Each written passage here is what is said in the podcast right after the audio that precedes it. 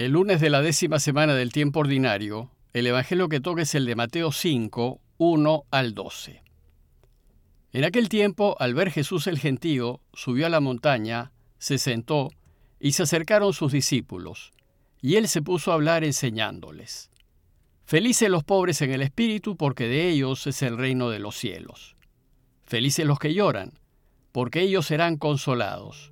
Felices los sufridos, porque ellos heredarán la tierra. Felices los que tienen hambre y sed de justicia, porque ellos quedarán saciados. Felices los misericordiosos, porque ellos alcanzarán misericordia. Felices los limpios de corazón, porque ellos verán a Dios.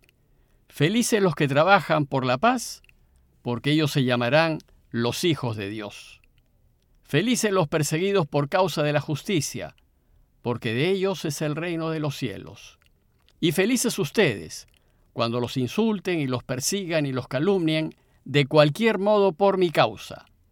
Estén alegres y contentos, porque si recompensa será grande en el cielo, que de la misma manera persiguieron a los profetas anteriores a ustedes.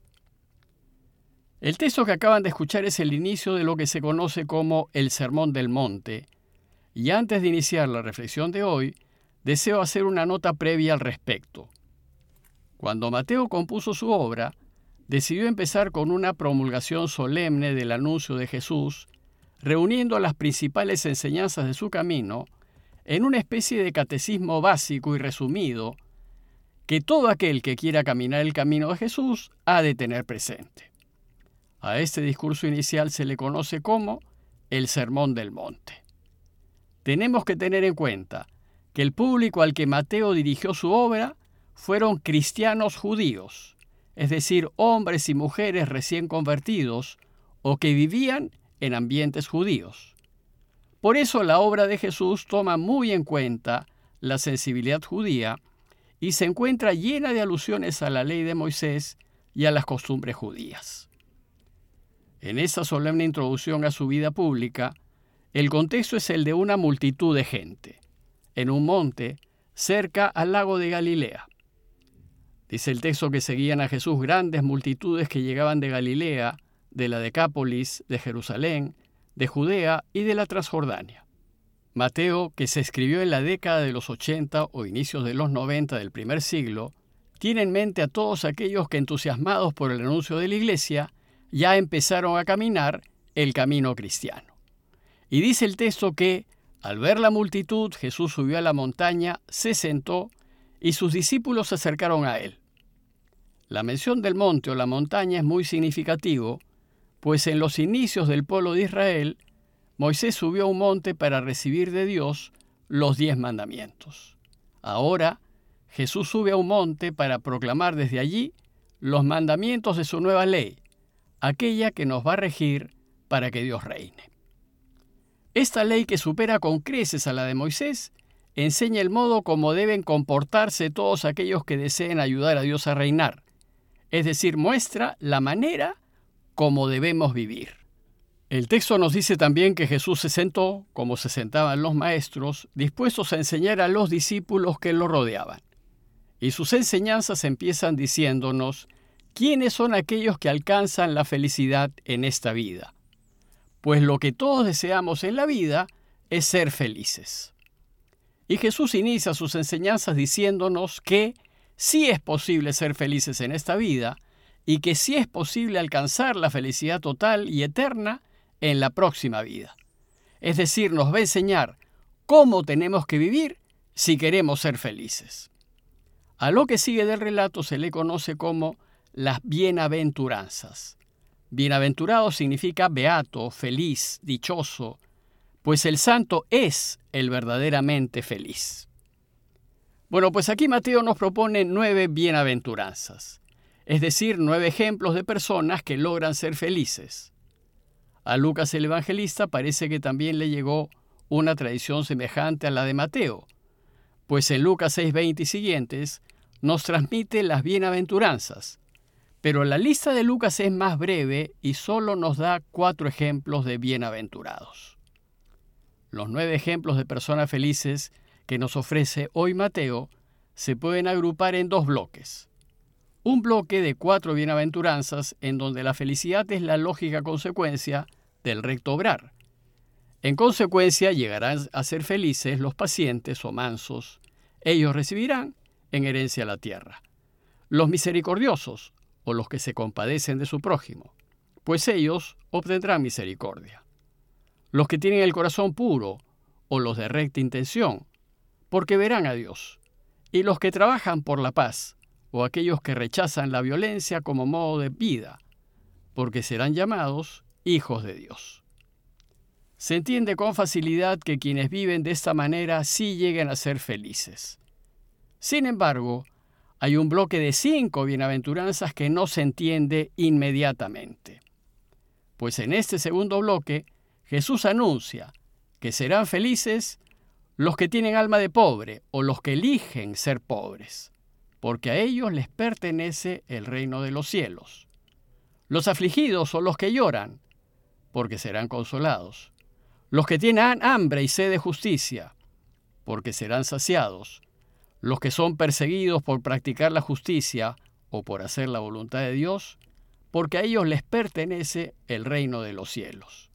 Y también serán felices, dice el texto, los que sean insultados, perseguidos y calumniados en cualquier forma por la causa de Jesús. Bueno, pues la pregunta que inmediatamente surge es, ¿y cómo pueden ser felices los que lloran, los pobres, los que tienen hambre y los que son perseguidos y maltratados? Porque nadie quiere ser pobre, nadie quiere llorar, nadie quiere pasar hambre, nadie quiere ser perseguido. Para todos es más que evidente que no hay felicidad en esto. Tampoco Dios, que nos ama, quiere que suframos ni que pasemos dificultades. Entonces, ¿cómo podemos entender estas bienaventuranzas? Para entender este segundo bloque tenemos que tomar conciencia que nosotros nos jugamos la felicidad en las decisiones que tomamos, pues en esas decisiones elegimos orientarnos hacia la felicidad o hacia la desgracia. Esto significa que somos nosotros quienes elegimos ser felices, pues somos nosotros quienes decidimos nuestras vidas en las elecciones que hacemos. Lo que sucede es que Dios no nos impone la felicidad. Lo que hace es darnos libertad para que elijamos. Pues en la base de toda felicidad está la libertad, ya que todo aquello que es obligado nunca hace feliz. En consecuencia, el secreto de la felicidad está en elegir a Dios y lo de Dios, porque Él es la total felicidad. Y si elegimos la felicidad, seremos felices. En otras palabras, Dios quiere que ejerzamos nuestra libertad y que lo elijamos a Él, pues Él es verdad, vida, justicia y bien. Y su deseo es que siempre elijamos la verdad, que siempre elijamos la vida, que elijamos lo bueno, que elijamos lo justo, porque vivir de esta manera nos hace felices. Él pues quiere que lo elijamos, pues si lo hacemos, nuestra felicidad está garantizada. Sin embargo, como somos libres, también podemos elegir contra Él. Pero si elegimos la mentira, la corrupción, la injusticia y la maldad, es decir, si elegimos aprovecharnos de los más débiles, entonces nunca seremos felices. Pero sucede que cuando elegimos a Dios y lo que a Él le gusta, a quienes viven según los valores del mundo no les va a gustar, porque va a quedar en evidencia su mal proceder. Por tanto, si elegimos vivir en la verdad, en la justicia y defendiendo la vida, lo más probable es que quienes viven según los valores del mundo se opongan a nosotros y nos hagan la vida muy difícil. Bueno, pues las cinco bienaventuranzas más difíciles de entender van dirigidas a aquellos que eligen vivir sus vidas a la luz de la verdad, de la justicia y de la vida, es decir, a la luz de Dios, y como resultado, lo más probable es que tengan problemas.